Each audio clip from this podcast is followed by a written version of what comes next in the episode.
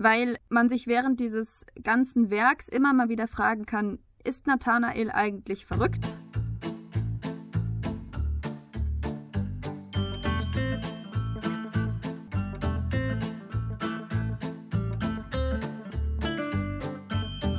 Literaturkabinett mit Larissa Niesen und Sarah Malberg. Hallo und herzlich willkommen. Schön, dass ihr wieder eingeschaltet habt zum Literaturkabinett. Bei uns geht es heute um ein Stück aus der Romantik und zwar um den Sandmann von E.T.A. Hoffmann. Larry, möchtest du einmal kurz umreißen, worum es im Sandmann geht, worüber wir gleich sprechen wollen? Ja, gerne. Wir sind Larissa und Sarah übrigens und äh, krätsch rein, falls ich das einmal kurz zu sehr überspanne. genau, der Sandmann ist äh, 1817 erschienen als Teil von einem Sammelband quasi, der sich die Nachtstücke nennt. Und zwar geht es darum, wir bekommen erstmal drei Briefe präsentiert. Einen vom Protagonisten Nathanael an seinen besten Freund Lothar, dann einen von Lothars Schwester Clara an Nathanael, die außerdem seine Verlobte ist, und einen von Nathanael an Lothar noch einmal. Und daraufhin übernimmt quasi ein ähm, Erzähler von außen die Geschichte, der allerdings behauptet, er wäre ein Freund von Lothar. Darauf können wir später ja nochmal zurückkommen. Und im Prinzip wird erzählt, dass Nathanael in seiner Kindheit äh, furchtbare Angst hatte vor einem Freund der Familie, nämlich vor dem Advokaten Coppelius, der abends ab und zu zu Besuch kam und mit dem Vater unten äh, chemische Experimente gemacht hat. Und immer wenn der Advokat kam, wurden die Kinder ins Bett geschickt und die Mutter hat ihnen gesagt, der Sandmann käme. Daraufhin hat sich Nathanael, auch weil ihm die Amme ein Schauermärchen erzählt hat, von dem Sandmann, der seinen Kindern die Augen von äh, Menschenkindern füttert. Das war kein deutscher Satz. Der seine Kinder ähm, mit den Augen von Menschenkindern füttert. Dankeschön, Dankeschön, dann nennen wir ihn so. Die Amme hat ihm da ein Schauermärchen erzählt und daraufhin baut sich Nathanael in seiner Fantasie die Gestalt des Sandmanns auf und hat furchtbare Angst vor ihm und äh, verbindet ihn mit diesem Advokaten Coppelius. Und an einem Abend ähm, wird dann der Vater tot aufgefunden und Coppelius war kurz vorher da und hat das Labor verlassen und daraufhin geht Nathanael davon aus, dass, dass Coppelius seinen Vater ermordet hat. Einige Zeit später trifft er dann in seiner Wohnung auf einen Wetterglashändler, der sich Coppola nennt und der Nathanael so stark an Coppelius erinnert, dass er einen Rückfall erleidet, quasi von diesem Kindheitstrauma und sich kurze Zeit bei Clara und Lothar aufhält. Da bessert sich das Ganze dann wieder, sein Zustand wird stabiler. Darauf geht er zurück in seine Wohnung, die in der Zwischenzeit leider durch einen Unfall abgebrannt ist und wohnt von da an gegenüber von dem Professor Spallanzani. Der wiederum hat eine Tochter Olympia, die Nathanael von seinem Fenster aus beobachten kann.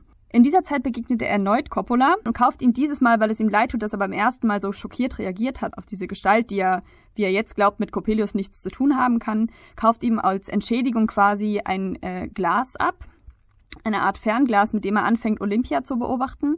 Und Olympia, die ihm vorher irgendwie starr und kalt erschien, scheint durch dieses Glas auf einmal lebendig zu werden und Nathanael verliebt sich in sie hält auch bei ihrem Vater um ihre Hand an und der Vater freut sich auch wahnsinnig.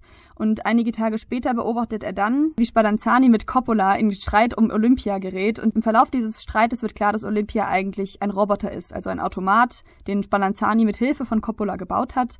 Und Coppola will jetzt einen Anteil an dem Ganzen haben und Nathanael bemerkt eben erst jetzt, dass er sich in einen Roboter verliebt hat. Geht daraufhin auf Spallanzani los, wird ohnmächtig und ist wieder für einige Zeit bei Lothar und Clara, um sich zu erholen. Und als er glaubt, er wäre wieder auf den Beinen, geht er mit Clara spazieren. Die beiden steigen auf einen Turm, um die Aussicht zu genießen. Und von da aus scheint Nathanael einmal mehr den Coppelius unten in der Menge zu bemerken. Nachdem er durch das Wetterglas des äh, Wetterglashändlers Coppola geguckt hat, erscheint ihm Clara ganz furchtbar. Er greift sie an, versucht sie über den Stur Turm nach unten zu stürzen. Lothar kann sie retten, aber Nathanael stürzt sich in die Tiefe über das Geländer und stirbt. Ja, ich war im Nachhinein, als ich die Inhaltsangabe geschrieben habe, war ich verblüfft, das Ganze hat nicht so viele Seiten, es ist wirklich kurz und lässt sich auch schnell lesen, aber im Endeffekt passiert doch eine ganze Menge. Ja, das stimmt. Wann hast du es eigentlich zum ersten Mal gelesen? Du kannst es nicht vorher. Ich kannte es nicht vorher. Ich habe es jetzt für den Podcast das erste Mal gelesen. Ich denke mir gerade, wir sollten vielleicht, mhm. weil wir ja wieder mit Zeilen und Seitenangaben arbeiten, kurz sagen, mit welcher Ausgabe wir überhaupt arbeiten. Ich habe die Reklamausgabe. Hast du die auch? Wie praktisch. Ich auch. Ja, sehr gut.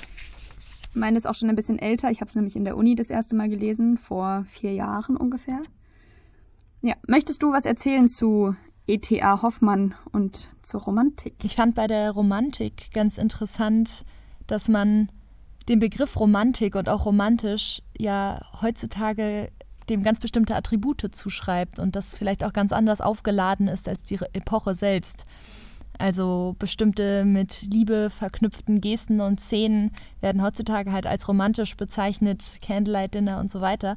Ähm, tatsächlich kommt Romantik aber von Roman und bezeichnet damit alles Fantasievolle, Ausgedachte, Unwirkliche, weshalb für die Romantik auch prägend ist, dass in diesen, diesen Geschichten so die Grenzen zwischen Traum und Wirklichkeit ein bisschen verwischt werden, was man beim Sandmann, finde ich, auch sehr gut sehen kann.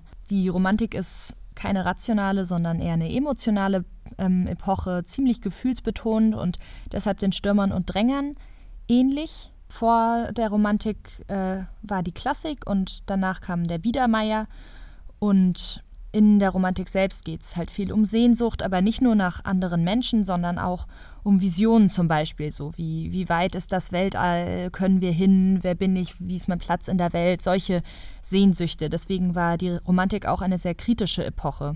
Also Dinge werden überdacht, sehr viel Philosophie kam da auf und wurde weiterentwickelt, sehr viele äh, Dinge, die als gegeben angenommen waren, wurden halt nochmal kritisch hinterfragt.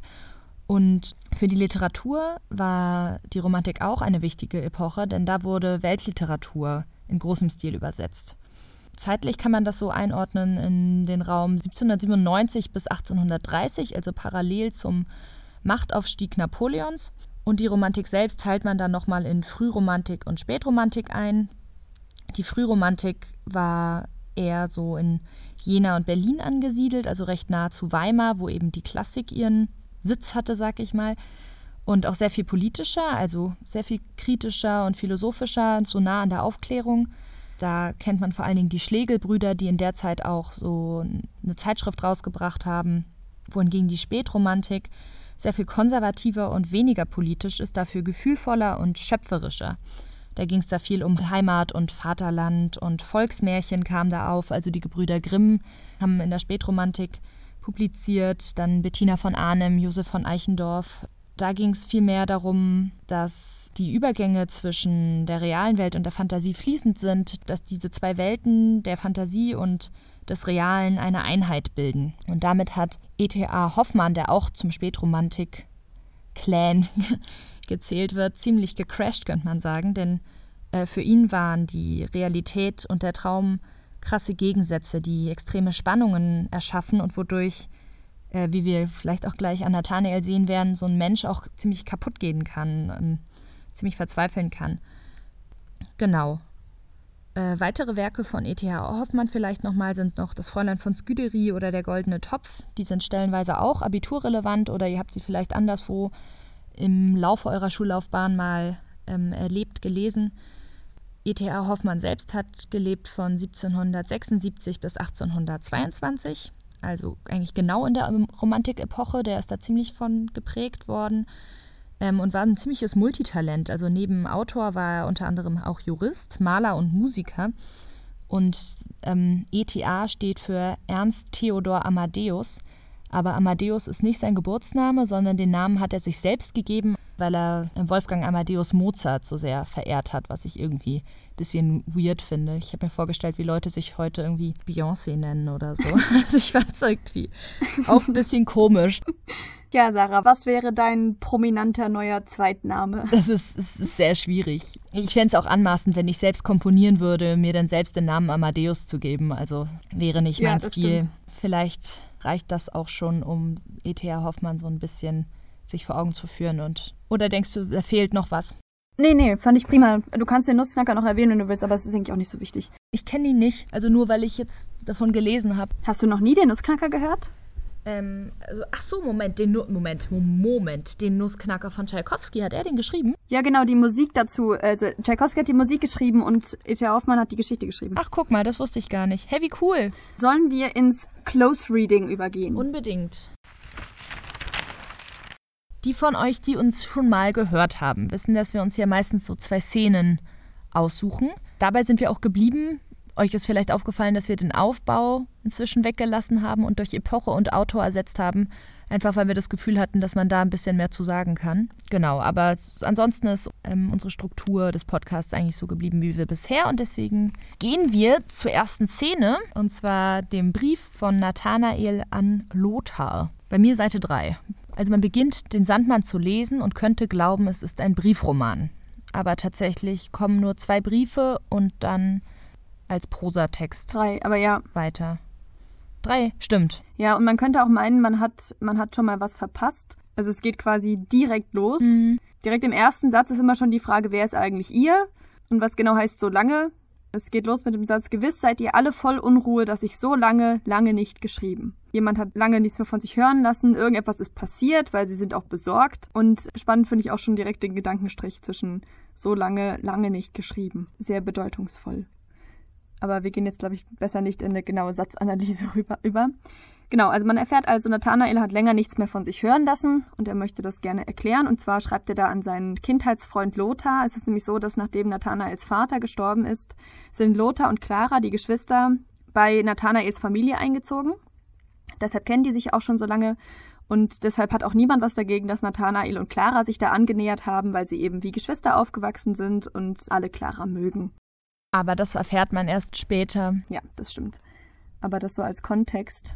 Was man allerdings recht früh erfährt, ist, warum Nathanael sich jetzt nach so langer Zeit doch wieder meldet. Und zwar sagt er das in Zeile 14 bei mir. Etwas Entsetzliches ist in mein Leben getreten. Was, wie ich finde, auch genau. einer der bedeutungsvollsten Sätze ist. Es kündigt nämlich die Geschichte und seine Erfahrungen im Laufe des Briefes sozusagen an. Ja, was ich auch spannend finde, ist erstens dieses, das schöne Ach davor, eine sogenannte Exklamation, also ein, quasi eigentlich ein Ausruf.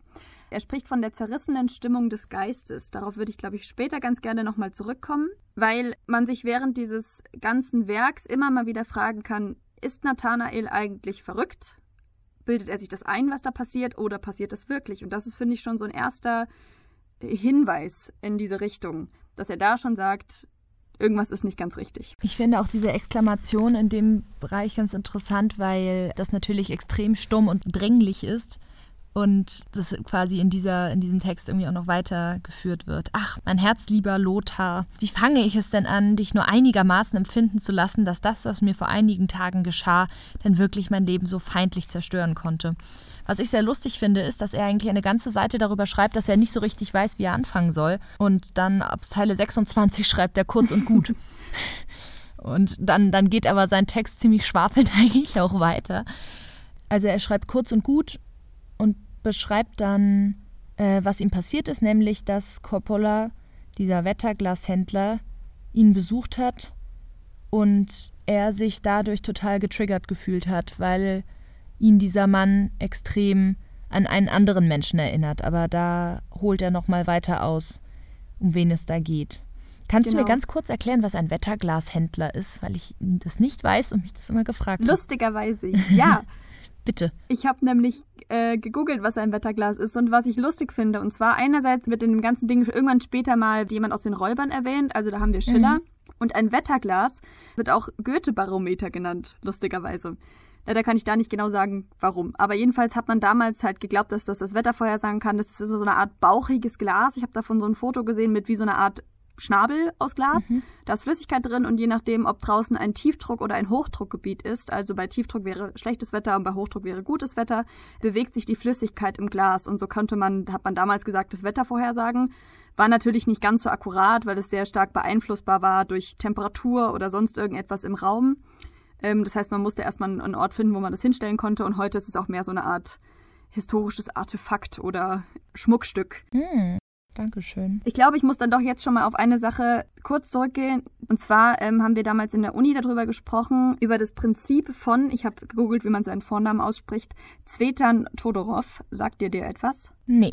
Und zwar hat der damals, weil ich kannte ihn nämlich vorher auch nicht und der ist für das Stück hier tatsächlich ganz interessant.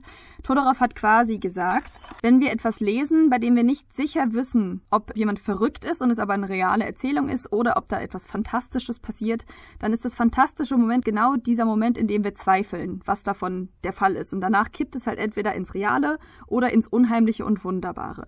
Und das ist eigentlich genau das, was in dem Stück hier ja permanent passiert, dass man sich nicht sicher ist, was ist hier eigentlich los? Und ich finde an der Passage, das ist ab Zeile 5 auf Seite 4, Da geht's dann los, dass man merkt, Nathanael glaubt, dass Clara und Lothar wahrscheinlich denken, er ist verrückt. Also, dass das Ganze eine reale Erzählung ist, aber er halt sich eine Menge Dinge eingebildet hat.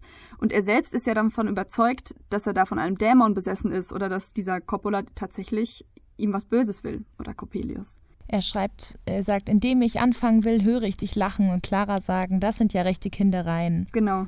Lacht, ich bitte euch, lacht mich recht herzlich aus, weil ihm das beruhigen würde, dass man in seiner Lage keine Angst haben muss, sondern dass es da was zu lachen gibt. Ja. Und verweist auf Franz Mohr aus den Räubern, genau, der, ist Schiller. als er selbst Angst hatte vor Albträumen, Daniel gebeten hat, ihn auszulachen. Also Nathanael liest. Ja, und dann bekommen wir so ein bisschen Einblick in das Kind Nathanael, den Lothar und Clara ja in der Art und Weise auch noch nicht kennengelernt haben. Wo er dann wieder sagt, nun fort zur Sache. Ja. Wo ich mir auch denke, das hast du vorhin schon gesagt. Dann bleibt doch auch mal bei der Sache. Wir bekommen erzählt, wie das Verhältnis zum Vater war. Die Kinder haben den Vater nicht sonderlich oft gesehen. Er sagt dann, oft erzählte er uns viele wunderbare Geschichten und geriet darüber so in Eifer, dass ihm die Pfeife immer wieder ausging, die ich im brennenden Papier hinhaltend wieder anzünden musste, welches mir dann ein Hauptspaß war. Also er hat ein gutes Verhältnis zu seinem Vater gehabt, auch wenn er den Vater als Familienoberhaupt war, in dieser Zeit natürlich trotzdem etwas. Kinder haben ja ein wesentlich anderes Verhältnis zu ihren Eltern gehabt, natürlich als heute. Aber das ist eine harmonische Szene. Ja, also ich finde, es ist ein, eigentlich ein nettes Bild, das man von dem Vater hier bekommt, der in seinem Lehnstuhl sitzt und mit der Pfeife vor sich hin hantiert und den Kindern was erzählt und so. Und genau, und dann kommt eben das allererste Mal dieser Sandmann mit ins Spiel, der erschreckend wenig mit der niedlichen, bärtigen Figur hat, die ich früher geguckt habe. Die Uhr schlägt neun und die Mutter spricht, nun Kinder, zu Bette, zu Bette, der Sandmann kommt, ich merke es schon. Und erstmal ist dieser Sandmann gar nicht positiv oder negativ konnotiert. Das wird er erst, als Nathanael dann fragt, wer ist denn der böse Sandmann, der uns immer von Papa forttreibt? Das ist so das erste Element, was der Sandmann bekommt. Der Sandmann ist der Grund, dass sie von ihrem Vater getrennt werden, jeden Abend.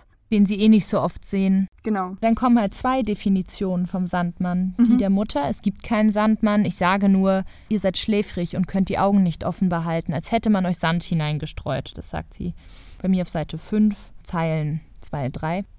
Und er fragt dann später eine Kinderfrau, was es denn mit dem Sandmann auf sich hat. Und die hat eine sehr viel grausigere Geschichte. Die meintest du bestimmt, ne? Mhm.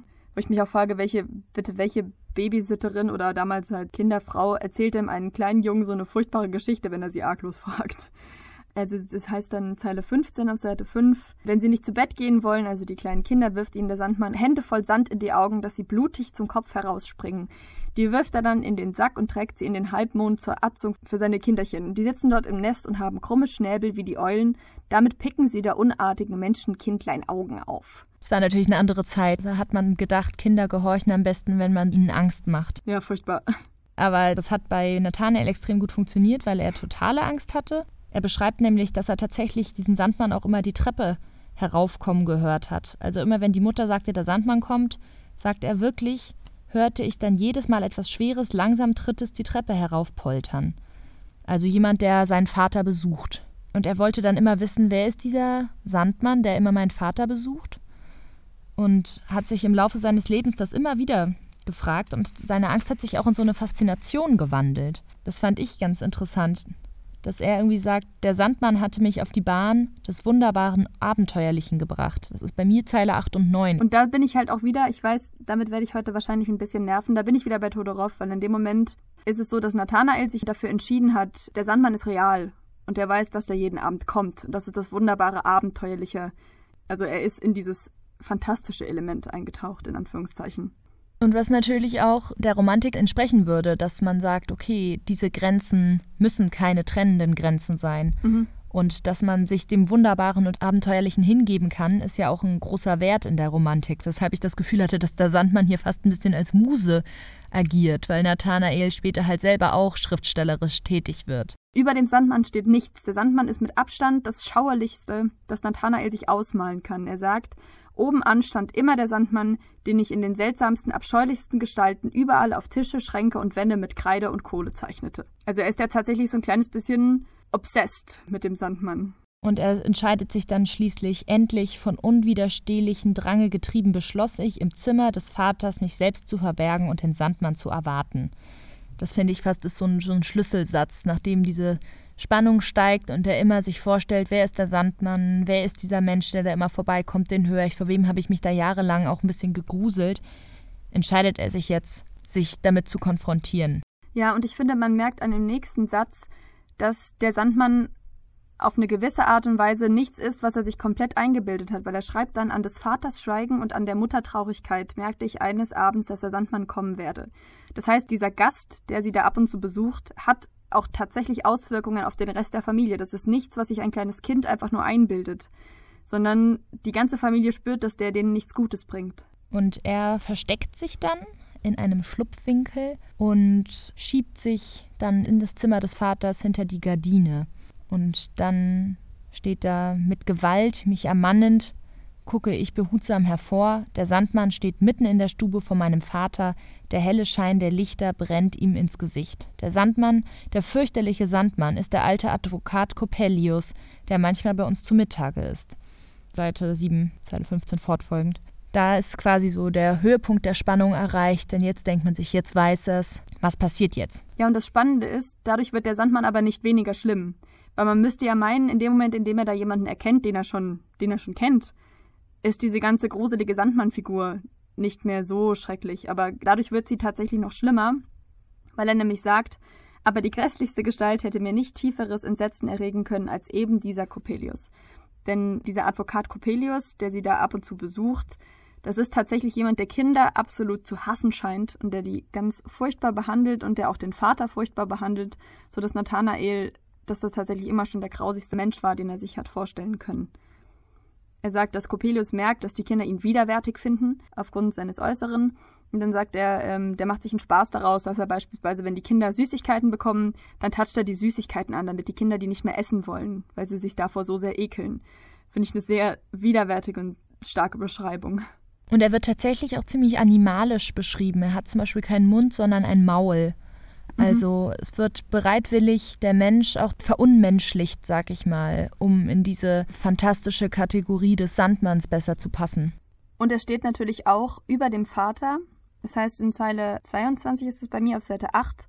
Der Vater betrug sich gegen ihn, als sei er ein höheres Wesen, dessen Unarten man dulden und das man auf jede Weise bei guter Laune erhalten müsse. Das heißt, es ist auch wahrscheinlich eine neue Erfahrung für Nathanael. Der Vater ist das Familienoberhaupt, aber da ist jemand, bei dem selbst der Vater sich dauernd ducken muss. Und bei dem er vielleicht auch Angst hat. Mhm. Genau, und dann beschreibt Nathanael, dass sich sein Bild des Sandmanns bis dahin natürlich ein bisschen geändert hatte, also dass er selbst auch größer geworden ist und nicht mehr an diese Kindersage glaubt, aber dass er schon noch der Überzeugung ist, wenn der Sandmann auftaucht, dann bedeutet das nichts Gutes, sondern Seite 8 Zeile 34 Jammer, Not, zeitliches ewiges Verderben. Und er beobachtet selbst erstmal, was sie tun. Er entdeckt einen kleinen Herd in der Ecke, der Vater und Coppelius haben sich schwarze Umhänge angezogen und Coppelius ruft Augen her, Augen her und er, dem halt erzählt wurde, dass der Sandmann die Augen von kleinen Kindern sucht und sie an seine Kinder verfüttert, schreit auf vor Angst und rennt aus seinem Versteck heraus und wird von Coppelius gepackt. In dieser Szene fängt es auch schon so ein bisschen an, dass man als Leserin nicht mehr wirklich sagen kann, was da jetzt vielleicht doch schon wieder in der Fantasie von Nathanael passiert und was tatsächlich ist. Er hat so kleine Erinnerungslücken, die er sogar selbst zugibt. Er sagt zum Beispiel, die beiden ziehen schwarze Kittel an und dann sagt er, wo sie die hernahmen, hatte ich übersehen. Also irgendwie ist er da nicht mehr so 100% aufmerksam. In dem Raum ist es ja auch irgendwie, da brodelt das Zeug da auf dem Herd rum, lauter chemische Dämpfe, so stelle ich mir das vor. Er sagt sogar, in dem Moment, in dem er zuguckt, wie die beiden da rumwerkeln, wird der Vater dem Coppelius ähnlich. Also seine Züge verzerren sich irgendwie durch das Lichtspiel und er kann seinen eigenen Vater nicht mehr wirklich erkennen. Und da hat er natürlich dann Angst, weil nicht mal der Vater als schützende Person da ist, sondern zweimal das, was er wirklich gruselig findet. Und er ist mit denen ganz alleine. Ja, auf eine gewisse Art und Weise ist da so das erste Mal das Motiv von dieser Verdopplung, dass er später nochmal auftaucht. Du meinst, weil man später auch noch Coppelius und Coppola. Genau. Hm. Jedenfalls geht es weiter, dass Coppelius sich dann den kleinen Nathanael schnappt und sagt, nun haben wir Augen, ein schön paar Kinderaugen. Und der Vater sagt, Meister, Meister, lass meinem Nathanael die Augen, lass sie ihm.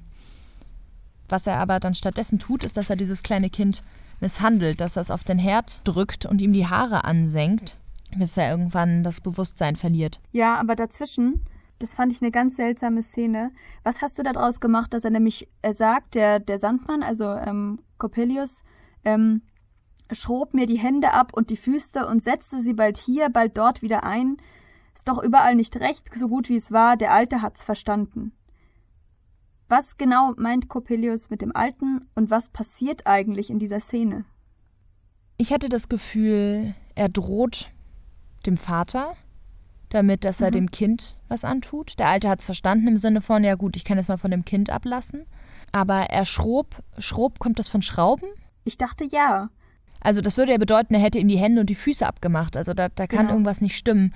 Ich hatte das Gefühl, dass er ihn so hin und her schiebt, ihm vielleicht irgendwelche Verrenkungen machen lässt. Es ist aber sehr, sehr rätselhaft, das fand ich auch. Ich weiß nicht, ich war in dem Moment vielleicht auch schon jetzt im hinteren Teil des Stücks bei Olympia, bei dem Roboter weil dieses etwas abschrauben und wieder dran schrauben für mich so was Mechanisches hatte. Und dieses Der Alte hat's verstanden klang für mich, als würde er sich auf jemanden beziehen, der Nathanael zusammengebaut hat. Als würde er das in dem Moment denken. Und es wäre für mich irgendwie eine Erklärung, weil ja fast alles, was in diesem Stück passiert, irgendwie aus diesem Kindheitstrauma resultiert, das er damals hat. Und dass sich da auch schon so vielleicht so ein kleines Element an der Stelle schon findet. Man weiß auch nicht, ist das so passiert oder ist Nathanael da schon im Delirium? Er fällt nämlich in Ohnmacht ein jäher Krampf durchzuckte Nerv und Gebein, ich fühlte nichts mehr. Und dann scheint ein Zeitsprung zu sein, ein sanfter, warmer Hauch glitt über mein Gesicht. Ich erwachte wie aus dem Todesschlaf. Seite 10, Zeile 5. Und die Mutter sagt ihm dann, dass der Sandmann weg ist. Und jetzt ordnet er es ein und sagt, dieser Coppelius hat mich misshandelt. Und dann tauchte er jahrelang nicht wieder auf, eines Abends aber doch. Die Mutter reagiert erblassend, das ist Coppelius, und der Vater wiederholt mit matter, gebrochener Stimme, ja, es ist Coppelius. Und die Kinder gehen dann ins Bett, aber diesmal schläft Nathanael inzwischen in einem anderen Zimmer. Genau, und ähm, deswegen hört er irgendwann, dass jemand schreit und als er nach drüben ins Zimmer stürzt, findet er seinen Vater tot mit schwarz verbranntem, grässlich verzerrtem Gesicht. Um ihn herum heulten und winselten die Schwestern und Coppelius ist eben verschwunden. Das heißt, äh, die ganze Familie und Nathanael selbst gehen davon aus, dass Coppelius den Vater ermordet hat. Genau, und jetzt äh, erklärt er eben, dass er diesem Wetterglashändler begegnet ist und dass er so fest davon überzeugt ist, dass das Coppelius war, nur in einer anderen, mit einem anderen Namen. Er sagt, er hat die Züge wiedererkannt, das hätte sich zutiefst in sein Inneres eingeprägt. Und dieser andere Mensch nennt sich eben Giuseppe Coppola. Ich kann kein Italienisch, also hoffe ich, das war richtig. Weißt du übrigens, wofür Coppola steht? Nee, das weiß ich nicht. Coppola bedeutet Augenhöhle. Ah, okay. Genau, und damit endet der erste Brief. Der dann aus Versehen bei Clara landet, weil er sich vertan hat. Und darüber, wie Clara darauf reagiert, werden wir vielleicht später noch zu sprechen kommen. Mhm. Wir haben uns als zweite Szene ausgesucht, die Szene auf dem Turm uns nochmal anzugucken. Also wir haben jetzt die allererste und die allerletzte Szene, die wir besprechen. Die ist auch wesentlich kürzer. Ähm, und zwar haben wir uns gedacht, wir nehmen sie, weil es ja keine richtigen Szenen gibt in dem Ganzen. Beginnen wir auf Seite 40 in der Reklamausgabe. Da ist so ein Gedankenstrich relativ weit unten bei Zeile 31. Das Ganze fängt an, also diese Passage, die wir uns angucken, mit Es war an der Zeit, dass die vier glücklichen Menschen nach dem Gütchen ziehen wollten. Zu dem Zeitpunkt ist Olympia schon Geschichte. Also Nathanael äh, ist wieder bei Lothar und Clara zu Hause gewesen und wieder, Clara hat ihn quasi wieder aufgenommen. Er hat festgestellt, was er an ihr hat, so ungefähr. Was ich sehr nett von Clara finde. Ich glaube, wenn ich feststelle, mein Freund hat über ein paar Monate sich in eine Holzpuppe verliebt und es gar nicht gemerkt, das wäre für mich ein Trennungsgrund. Durchaus, ja. Aber sie verzeiht ihm und sie steigen hinauf. Auf den ähm, Ratsturm, genau. Während Lothar unten wartet, weil er keine Lust hat. Und dann sagt Clara, sieh doch den sonderbaren kleinen grauen Busch, der ordentlich auf uns loszuschreiten scheint. Und dann nimmt sich, das ist Seite 41, Zeile, ich kann es nicht lesen gerade, Zeile 8, 9, der Nathanael sein Perspektiv, was er sich von Coppola gekauft hat, und will gucken, aber weil Clara vor dem Glas steht, sieht er sie durch das Glas. Und das triggert dann wieder die Erinnerungen an Olympia, die er immer durch das Glas beobachtet hat in ihm, und er wird wahnsinnig. Es wird auch wieder ziemlich animalisch beschrieben. Da zuckte es krampfhaft in seinen Pulsen und Adern. sprüht, es sprühten Feuerstürme, Ströme durch die rollenden Augen, grässlich brüllte er auf wie ein gehetztes Tier. Dann sprang er hoch in die Lüfte und grausig dazwischen, lachend schrie er in schneidendem Ton: Holzpüppchen, dreh dich, Holzpüppchen, dreh dich. Und mit gewaltiger Kraft fasste er Clara und wollte sie herabschleudern. Also da wird er selbst animalisch beschrieben, wie der Sandmann. Im Grunde wird er in dem Moment selbst zum Sandmann. Ja, und er wird vor allem auch sehr viel stärker, weil ich meine, er war jetzt lange daheim quasi, hat sich von Clara und Lothar wieder aufpäppeln lassen, weil er war ja richtig krank nach dieser ersten Episode. Und dieses Kränkliche fällt aber in dem Moment komplett von ihm ab und stattdessen eben wird dann beschrieben, dass er sie mit gewaltiger Kraft umfasst. Und er ist eben in Gedanken wieder bei Olympia und brüllt Holzpüppchen dreh dich. Also das ist dann eine Anmerkung zur Roboterdame und versucht Clara eben nach unten zu schleudern. Lothar sieht es von unten und versucht nach oben zu kommen. Ich finde es bemerkenswert, dass Lothar es offenkundig schafft, relativ schnell diese Treppen nach oben ja. zu laufen. Und dann sind natürlich beide Türen zu, die nach oben führen. Und er muss noch Ewigkeiten dagegen hämmern und hört Clara die ganze Zeit Ja, schreien. Clara hat einen starken Bizeps, wenn sie es schafft, sich die ganze Zeit am Geländer festzuklammern. ähm. Ja, und wenn es verfilmt würde, wäre es bestimmt, es wäre bestimmt mit einer Hand. Ich hab, es so. ist ja auch mit einer Hand, das steht da auch. Lothar kommt gerade rein, Zeile 33. Clara schwebte Ah, du hast recht. Von ja. dem rasenden Nathanael fast über der Galerie in den Lüften. Nur mit einer Hand hatte sie noch die Eisenstäbe umklammert. Ich finde auch, das hat was sehr Filmisches. Das ist so Hollywood-Actionfilm-Szene. Und im letzten Moment äh, ja, ja. erfasst Lothar sie und zieht sie hinein und äh, schlägt Nathanael ins Gesicht, sodass er sie loslässt. Genau, und Nathanael springt weiter auf der Galerie oben rum, also auf dieser dieser Turmplattform da oben und hat jetzt die Holzpuppe fallen gelassen, brüllt stattdessen Feuerkreis dreh dich. Also da sind wir dann wieder beim Sandmann und bei diesen chemischen Experimenten, die der Sandmann mit seinem Vater getan hat. Also es ist wieder da die andere Ecke des Kindheitstraumas. Und dann glaubt er in der Menschenmenge unten riesengroß den Advokaten Coppelius zu sehen. Und daraufhin stürzt er sich mit dem Aufschrei Sköne Öke oder Sköne Oke, also das, was damals der Wetterhändler zu ihm gesagt hat, als er ihm ähm, Brillengläser verkaufen wollte, stürzt er sich über das Geländer und stirbt. Dieses Stück hat nichts Schonendes, denn es geht weiter mit, als Nathanael mit zerschmetterndem Kopf auf dem Steinpflaster lag, war Coppelius im Gewühl verschwunden. Das heißt, unser Phantom ist wieder verschwunden.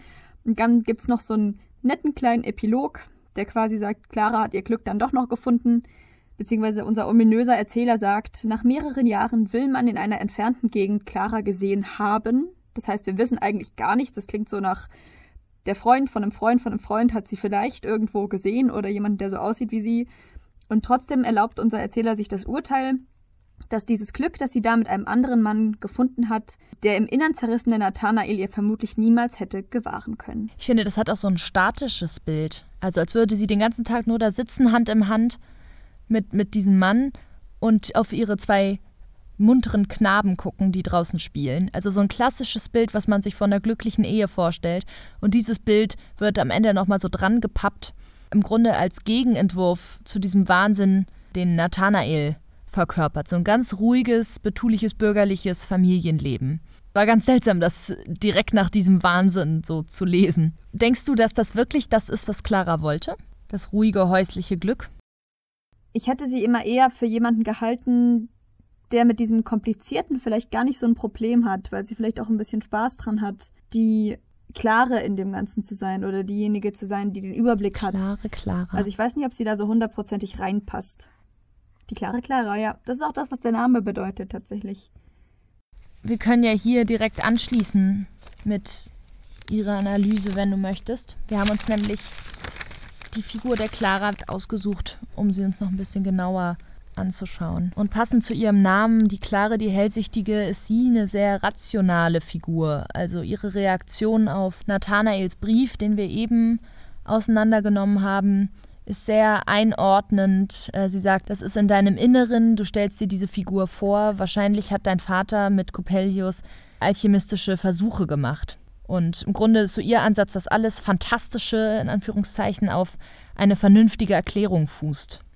Also, dass sie sagt, das ist alles im Inneren von Nathanael, Seite 13, Zeile 23 bis 26. Oder dass sie dieses komische und wundersam wirkende, zumindest auf uns wundersam wirkende, was Coppelius und der Vater zusammen machen, auf Alchemie schiebt. Seite 13, glaube ich, Zeile 34 ungefähr. Eine sehr rationale Einordnung davon und sehr klar, das ist die richtige Welt und das ist das Fantastische, dem man keinen so großen Raum geben sollte. Genau, was ich noch spannend finde in Sachen Clara ist, dass wir widersprüchliche Berichte bekommen, wie sie eigentlich aussieht. Weil wir haben am Anfang den Brief von Nathanael, das hatten wir schon, dass er sie, sie ist sein holdes Engelsbild, sie ist mhm. sein holdes Klärchen und äh, bla bla bla. Also er findet sie ganz wahnsinnig toll. Und dann haben wir hinterher diesen ominösen Erzähler, der sagt, ich muss äh, nochmal kurz darauf zurückkommen. Entschuldige, ich hab's gleich. Ich kann dazwischen ja vielleicht noch sagen, dass ähm, ich sie auch sehr selbstkritisch finde. Also sie macht sich selbst auch ein bisschen runter und bezeichnet sich selbst als einfältig in ihrem Brief, Zeile 24, Seite 14 und behauptet von sich selbst, dass sie sich nicht ausdrücken kann, dass sie vielleicht die richtigen Dinge denkt, aber sie nicht so gut sagen kann. Zeile 27 bis 29. Das kann sich aber natürlich auch auf ihre vielleicht geringe Schulbildung beziehen. Also in der Zeit Nathanael studiert und sie hat eher häusliche Pflichten. Also möglicherweise hat sie tatsächlich auch nicht gelernt, intellektuell zu kommunizieren. Das mhm. könnte sogar eine richtige Einschätzung sein, aber ich hatte auch das Gefühl, dass sie sich selbst auch so ein bisschen klein macht in diesem Brief. Ja. Jetzt sag du. ich habe die Stelle gefunden, genau. Und zwar, also wir wissen von Nathanael, er findet sie wahnsinnig hübsch. Und dann sagt dieser Erzähler, für schön konnte Clara keineswegs gelten. Das meinten alle, die sich von Amts wegen auf Schönheit verstehen. Wo ich gedacht habe, was bitte ist das denn für ein Ja, habe ich mir auch gedacht. Genau, aber dann lobten die Architekten eben doch die reinen Verhältnisse ihres Wuchses. Die Maler fanden Nacken, Schultern und Brust beinahe zu keusch geformt, verliebten sich dagegen sämtlich in das wunderbare Magdalenenhaar. Wo man sich auch wieder fragt, was hat denn der Erzähler eigentlich für ein Verhältnis zu Clara? Es ist ein sehr männlicher Blick, finde ich, auf sie. Maler und Architekten und ihre Brust ist zu keusch, also wahrscheinlich hat sie eine gerade mhm. androgyne Figur und ähm, jetzt nicht so ausladende Oberweite oder sowas. Und dann gibt es halt Architekten, die das bewerten und sagen, dafür hat sie schöne Haare und schöne Augen.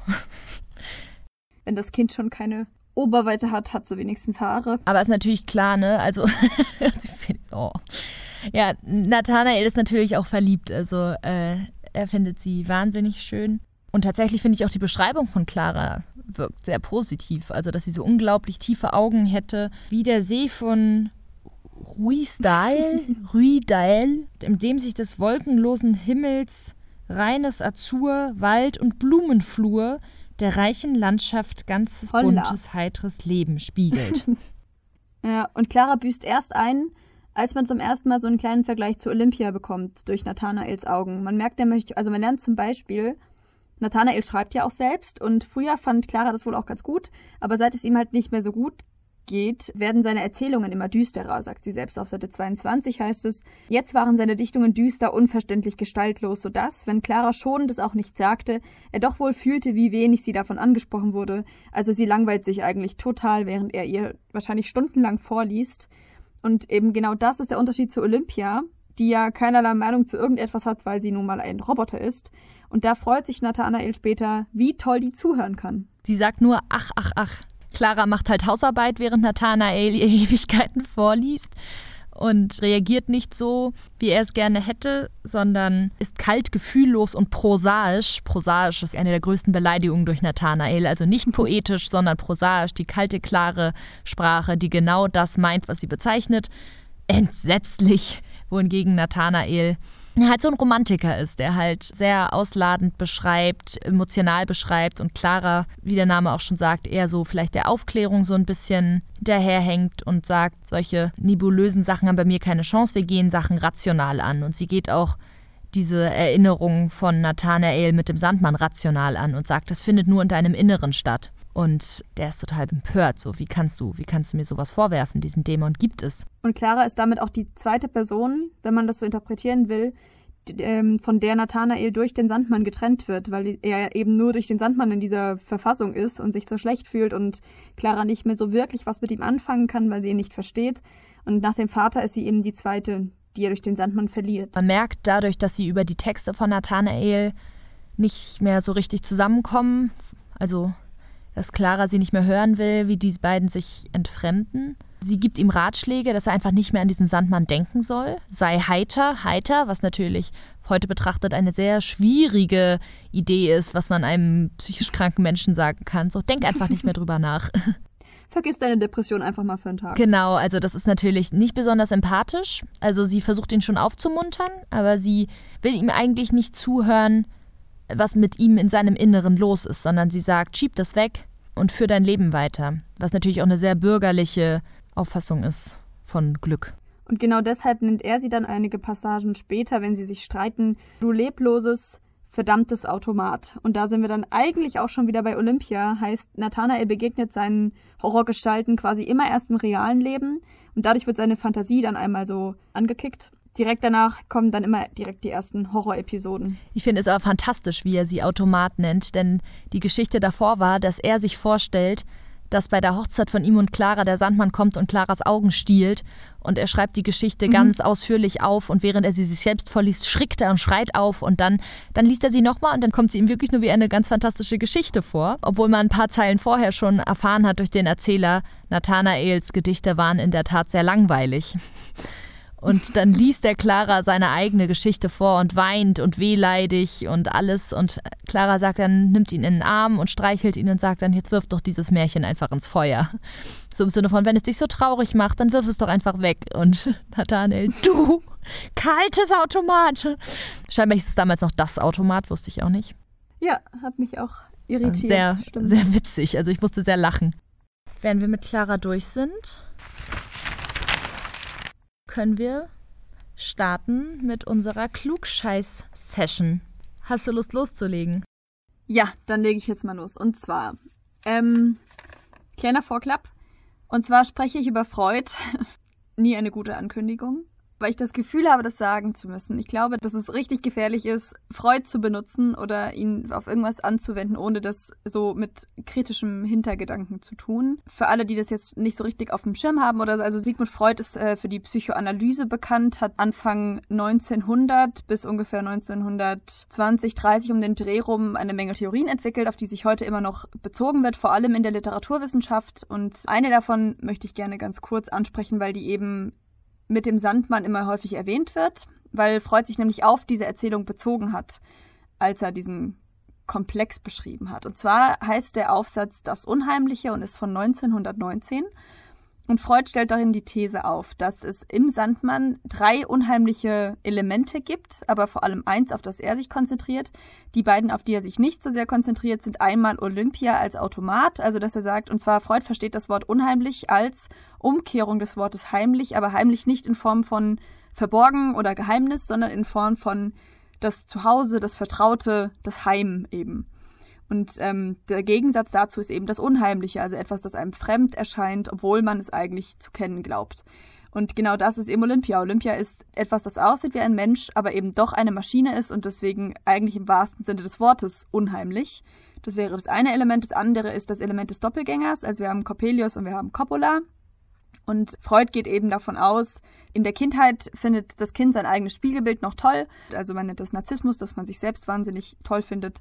Da man das im Verlauf des Älterwerdens irgendwann verdrängt, wird das Ganze verzerrt, sagt Freud, und deswegen erscheint einem ein Doppelgänger als unheimlich. Oder man findet es eben dann auf einmal gruselig, weil man gelernt hat, dass das eigentlich doch nicht so gut ist, wenn man sich doppelt sieht. Und was eigentlich Freuds Punkt ist, ist, das Unheimliche ist der Sandmann und zwar dieses Motiv der Augen. Freud geht davon aus, wenn E.T.A. Hoffmann schreibt, der Sandmann stiehlt den kleinen Kindern die Augen, meint er eigentlich, der Sandmann schneidet den kleinen Kindern ihre Penisse ab. Freud ist nämlich der Überzeugung, dass der, bei dem geht es auch immer um hat, Ja, das ist das Ding mit Freud. Es geht immer um Penisse. Es geht sogar bei Frauen um Penisse. Ja, ja, Frauen wollen Penis und Männer haben Angst, ihn zu verlieren, weil ein Penis ist das. Genau, der Penis ist das Wichtigste überhaupt. Ja. Wir haben noch nie so oft das Wort Penis verwendet in diesem Podcast. Ist in Ordnung. Toll. Freud nennt das Kastrationskomplex. Und zwar geht er davon aus, dass ein kleiner Junge irgendwann feststellt, oh mein Gott, meine Schwester oder meine kleine Freundin hat keinen Penis, also hat ihn jemand weggenommen. Und der kleine Junge geht darum davon aus, dass einen der Vater, den er als Rivale wahrnimmt, denn, wie wir wissen, alle kleinen Jungs wollen ihre Mutter heiraten. Alle kleinen Mädchen wollen auch ihren Vater heiraten in der Regel, weil das nun mal so ein Ödipale Phase. Ding ist. Und deswegen geht der kleine Junge davon aus, der Vater weiß, dass er die Mutter haben will und sieht ihn als Rivale und will ihm deshalb seine Männlichkeit wegnehmen. Das ist Freuds Theorie. Und er glaubt eben, dass dieser Augenverlust im Sandmann eigentlich die Kastrationsangst widerspiegelt, dass also der Sandmann quasi den Vater ersetzt in der Geschichte und dass Nathanael sich vor dieser Vaterfigur Sandmann, wir haben ja auch diese eine Szene, in der der Sandmann und der Vater sich auf einmal ähneln und der Vater stirbt auch durch den Sandmann, ähm, dass Nathanael sich eben deshalb davor fürchtet, dass der Sandmann ihn quasi kastrieren will. Und der Sandmann entzweit auch die Liebenden, also das ist auch sowas. Der Vater ist eben diese Figur, die zwischen der begehrten Mutter und dem Kind steht und so weiter. Dieses die Mutter begehren nennt man übrigens Ödipus-Komplex. Wir haben in der Vorlesung mal darüber gesprochen und dann fanden wir das im Nachhinein wahnsinnig witzig. Das freut dieses, man will die Mutterehelichen nach Ödipus benannt hat, der aus der griechischen Tragödienlehre stammt und die Geschichte hinter Ödipus ist aber, dass er aus Versehen mit seiner Mutter geschlafen hat und das gar nicht wusste und sich danach selbst die Augen ausgestochen hat vor lauter Schock über das Ganze. Die Augen? Das heißt, dann jemandem vorzuwerfen, er hätte mit seiner Mutter schlafen wollen und dann auch noch einen Komplex danach zu benennen, finde ich ein bisschen krass. Das war mein Klugscheißer-Element. Wir haben Sigmund Freund abgeklappert. Ich bin immer sehr skeptisch, weil Freuds Theorien heute so ganz unkritisch mit einzubeziehen, ist eben so, als ob man jemanden mit medizinischen Methoden von 1919 behandelt. Deswegen finde ich immer, man muss da ein bisschen vorsichtig mit sein. Das ist lange her. Die meisten Dinge sind längst überholt in der Psychologie und es sind aber eben trotzdem einigermaßen spannende Theorien und sie sind zumindest sehr unterhaltsam zu lesen. Das kann man echt nicht abstreiten. Ich finde tatsächlich, dass das gut sein kann, dass die Sandmann-Figur die autoritäre Vaterfigur darstellt. Ich finde es allerdings zu weit gegriffen zu sagen, die Angst vor dem Augenverlust ist eigentlich die Angst vor dem Phallusverlust. Warum soll die Angst vor dem Augenverlust nicht einfach die Angst vor dem Augenverlust sein? dass man den eigenen Blick verliert, die eigene Möglichkeit, die Welt zu sehen, das ist doch schlimm genug. Ja, aber Freud sieht halt überall Penisse. Dann, da bin ich dann nicht mehr bei ihm. Also, das hat ja schon was Paranoides, als Nathanael solche Panik bekommt, als der Coppola ihn besuchen kommt und immer mehr Brillen auspackt und er das Gefühl hat, ganz viele Augen starren mich an. Das ist ja so, Leute mhm. mit einer Paranoia haben ja das, dass sie sich dauernd beobachtet fühlen und so. Und die Szene heißt hoffentlich nicht, ganz viele Penisse starren ihn an. Nee, also, die Augen haben eine andere Funktion. Das kann, das kann nicht immer der Fallus sein. Ja, dann bist du dran, liebe Sarah. Ich habe mich ein bisschen mit der äh, Mythologie hinter dem Sandmann auseinandergesetzt und bin darauf gestoßen, dass es in der griechischen Mythologie die sogenannten Oneiroi, ich weiß nicht, ob man sie so ausspricht, gab. Das waren die Götter des Träumens, äh, bestehend aus Phobetor, oder Phobetar, also da steckt die Angst drin, ich vermute mal der Albtraum, Phantasos, die Fantasie und Morpheus, die bildeten diese Oneiroi. Der Traum galt in der griechischen Mythologie als Botschaft, also war noch relativ wertfrei, kann man sagen. Man hat über den Traum Botschaften über das richtige Leben erhalten. Das war das, was die alten Griechen geglaubt haben. Parallel haben die Germanen den Ansatz gehabt, dass der Tod und der Schlaf Geschwister seien und dass beides göttliche Gesandte sind, also Sandmänner. Daher kommt auch der Begriff Sandmann. Mhm. Damals war der Sandmann aber noch kein Kinderschreck. Das kam erst später und da gab es dann so Gestalten wie den Nachtbock oder den Nachtkrab oder auch den Bummelux, die eben sehr viel gruseligere Gestalten waren, die den Kindern Angst machen sollen, sozusagen als Drohung. Wenn du nicht schläfst, dann kommt der Sandmann. Hoffmann hat dieses Bild extrem geprägt mit seiner Sandmann-Figur. Das Sandmännchen, das wir jetzt heute kennen, das wir uns immer um 10 vor 7 im Kika angeguckt haben, lehnt an Hans Christian Andersen, der im Biedermeier gelebt hat und eine kleine Gestalt mit Kapuze erschaffen hat, die nicht boshaft ist, also angelehnt an die Sandmann-Mythologie, aber ähm, seine hatte zwei Regenschirme dabei, einen mit schönen Bildern und Träumen und einen leeren. Je nachdem, ob das Kind artig war oder nicht, bekommt es schöne Träume oder keine. Also Albträume gab es bei Hans Christian Andersen nicht. Also der Traum hat da quasi als Belohnung fungiert. Und er ist auch von dem Sand in die Augenstreuen weggekommen. Da war es nämlich Milch. Also sehr viel angenehmere Vorstellung. Und das Sandmännchen, das wir uns heute angucken, ist in der DDR im Fernsehen entstanden und hat einen Bekanntheitsgrad in der deutschen Gesellschaft. Was würdest du schätzen? Wie viel Prozent kennen das Sandmännchen? Boah, sehr, sehr viele, würde ich sagen. Es war ja auch kein Ostding mehr dann irgendwann. Ich würde mal schätzen 90. Tatsächlich an die 100 Prozent kennen das Sandmännchen. Also Boah. man kann sagen, jeder Mensch kennt das Sandmännchen. Das finde ich schon richtig krass. Genau, und das Sandmännchen kam erst im DDR-Fernsehen. In der BRD gab es auch ein Sandmännchen, das wurde aber 89 eingestellt.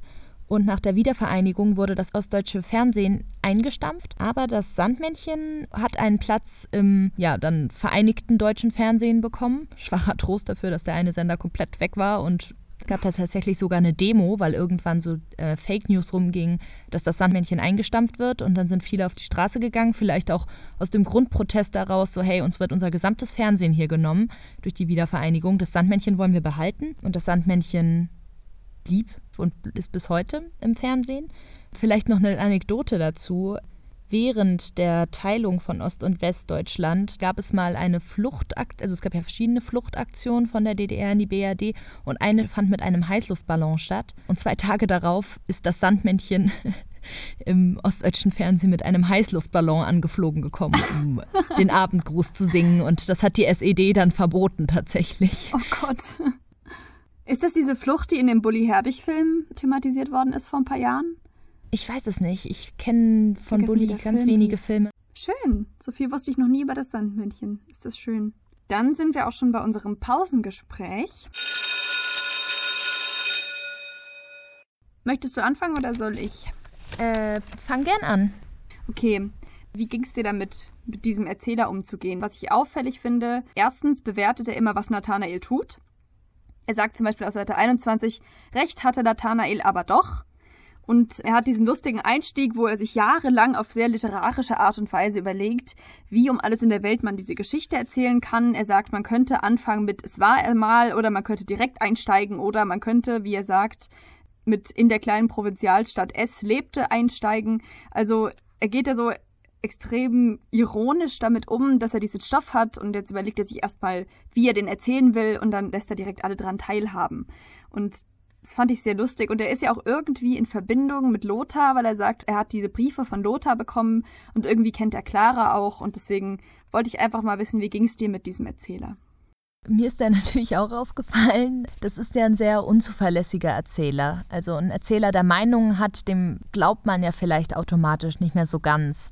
Es ist natürlich irgendwie ein interessanter Trick, weil das der Geschichte ja so ein bisschen so einen Wahrheitsaspekt gibt, dass der Erzähler sagt, ja, ich habe Nathanael persönlich gekannt und schreibe jetzt seine Geschichte auf. Ich bin der Autor. Das ist natürlich nicht wahr. Also man muss natürlich differenzieren zwischen E.T.A. Hoffmann, dem Autor des Sandmanns, und der Autorenfigur, die er bewusst einsetzt in dem Text sozusagen. Das sind zwei verschiedene Figuren. Und das macht natürlich aus dem Autor in der Geschichte eine relativ unzuverlässige Erzählinstanz, die die Meinung hat, die bewertet und die Nathanael tatsächlich auch von Anfang an zu einer unglaubwürdigen Figur macht. Also Nathanael, würde ich sagen, hält man von Anfang an für schrullig bis verrückt, weil der Erzähler das so ein bisschen mhm. so macht. Oder auch die Beschreibung Claras ist so, dass er sie so einordnet, dass er zu manchen sagt, die einen sagten das, die anderen hielten sie für kalt und prosaisch, aber andere haben auch das und das gesagt. Und eigentlich ist es auch ungerecht, so über sie zu sprechen, so ungefähr. Also, so dass man das gar nicht einräumt, dass sie vielleicht ein kalter Mensch sein könnte. Man merkt ja stellenweise auch, dass er durchaus so eine auktoriale Instanz hat, also so allwissend, weil er zwischen den inneren Welten der unterschiedlichen Figuren wechselt. Also, das erkennt man bei der Turmszene ja auch, die wir uns angeguckt haben, dass es anfangs um Nathanael geht, der durch sein Fernglas guckt und Clara entdeckt und sich erschrickt. Da ist man noch in der Innenwelt von Nathanael und dann kommt dieses Lothar hörte die Schreie von unten und da wechselt man plötzlich in die Sicht von Lothar. Also der Erzähler hat eine Allwissenheit, aber schränkt sie die ganze Zeit selbst ein. Durch eigene Meinungen und Gefühle und Selbstkritik in irgendeiner Form. Ist die Frage, vielleicht ist das dann der echte ja. allwissende Erzähler, wenn man sagt, ich bin ein Mensch, ich kann gar nicht alles wissen, dann ist man vielleicht am glaubwürdigsten, wenn man sich selbst kritisiert im Erzählen. Aber es ist man natürlich nicht gewohnt als Leser.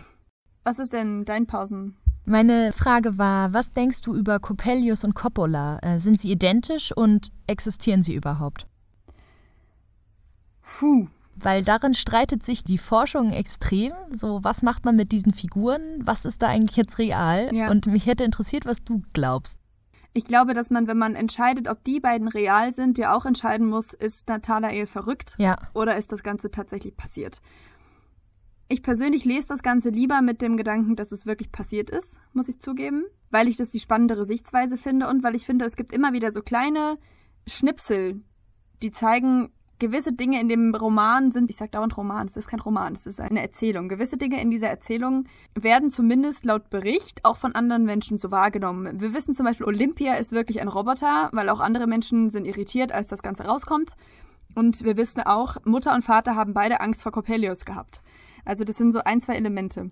Bei Coppola denke ich, dass ganz abgesehen von allem anderen er nichts mit Coppelius zu tun haben muss, dass Nathanael da die gleichen Züge erkennt. Da kann eine gewisse Ähnlichkeit sein, die Namen sind irgendwie ähnlich und sowas und dann kommt das dabei raus. Aber durch diese zwei Sachen auch verbinden sich diese zwei Handlungsstränge. Nur durch Coppola ähm, hat er das Gefühl, dass Olympia lebt und durch Coppelius hat er diese Sandmann-Geschichte. Das heißt, da verbinden sich diese Automaten und die Sandmann-Geschichte miteinander. Deswegen würde ich, glaube ich, trotzdem sagen, an dieser Stelle hat Nathanael sich das vielleicht eingebildet. Und es muss nicht heißen, dass Coppelius ihm nicht wirklich was Böses wollte. Aber Coppola hat damit vielleicht gar nichts zu tun. Wollen wir weitergehen zu unserer letzten Kategorie Höhepunkt und Katastrophe?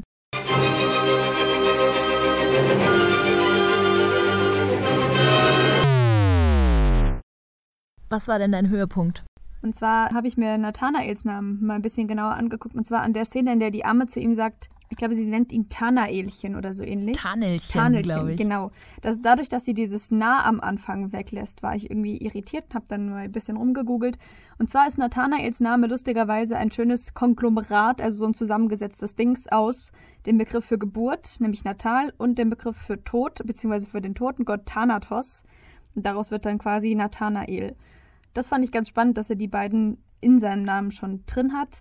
Was ich dann wieder blöd fand, dass dann wieder irgendein Autor geschrieben hat, ha, allerdings heißt Theodor, und das ist ja nun mal einer der drei Namen von E.T.A. Hoffmann gewesen, kommt aus dem Griechischen und Nathanael kommt aus dem Hebräischen und beide bedeuten aber eigentlich übersetzt Geschenk Gottes. Und dann hat er wieder da eine Verbindung hergestellt, die ich jetzt ein bisschen überflüssig fand, aber trotzdem fand ich das am spannendsten bei meiner Recherche. Ist ja auch der fremdeste Name, ne? Die heißen alle Lothar und Clara und Sigmund, das sind so klassische deutsche Namen. Ja. Äh, mein Höhepunkt war die Ironie im Text.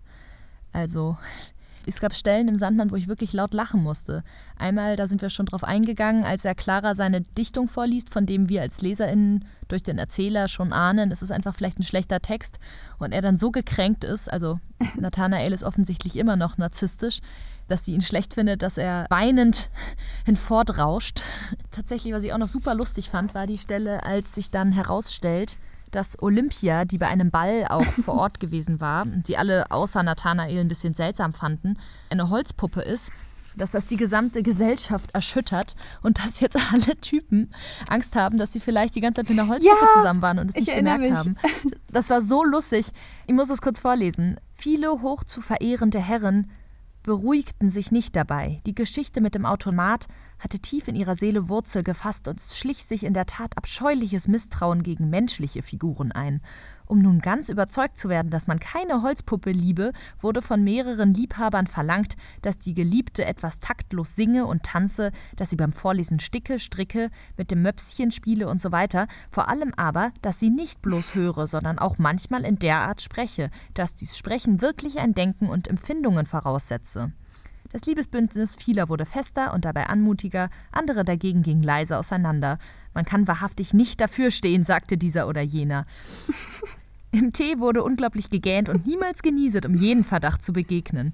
Es fiel dann danach auf, dass Olympia nie gegähnt hat, sondern dass sie immer ganz ruhig und stumm da saß und Nathanael bei allem zugehört hat. Und das fand er noch so toll, weil er meinte, immer wenn ich Clara was vorlese, macht sie dabei was anderes und du hörst mir einfach mal richtig, richtig zu. Und sie hat manchmal genießt, dass wir. Ich lebe die gelangweilte Frau. Genau, und vor allen Dingen auch die Frau, die mal sagt, was sie denkt. Also ich finde, es ist so eine geniale, also es war einfach richtig witzig, aber es ist auch so eine geniale Gesellschaftskritik, dass das Frauenbild damals scheinbar ganz leicht durch eine Holzpuppe zu ersetzen gewesen wäre. Nicht, dass wie Frauen sind, sondern das, was von ihnen erwartet wurde.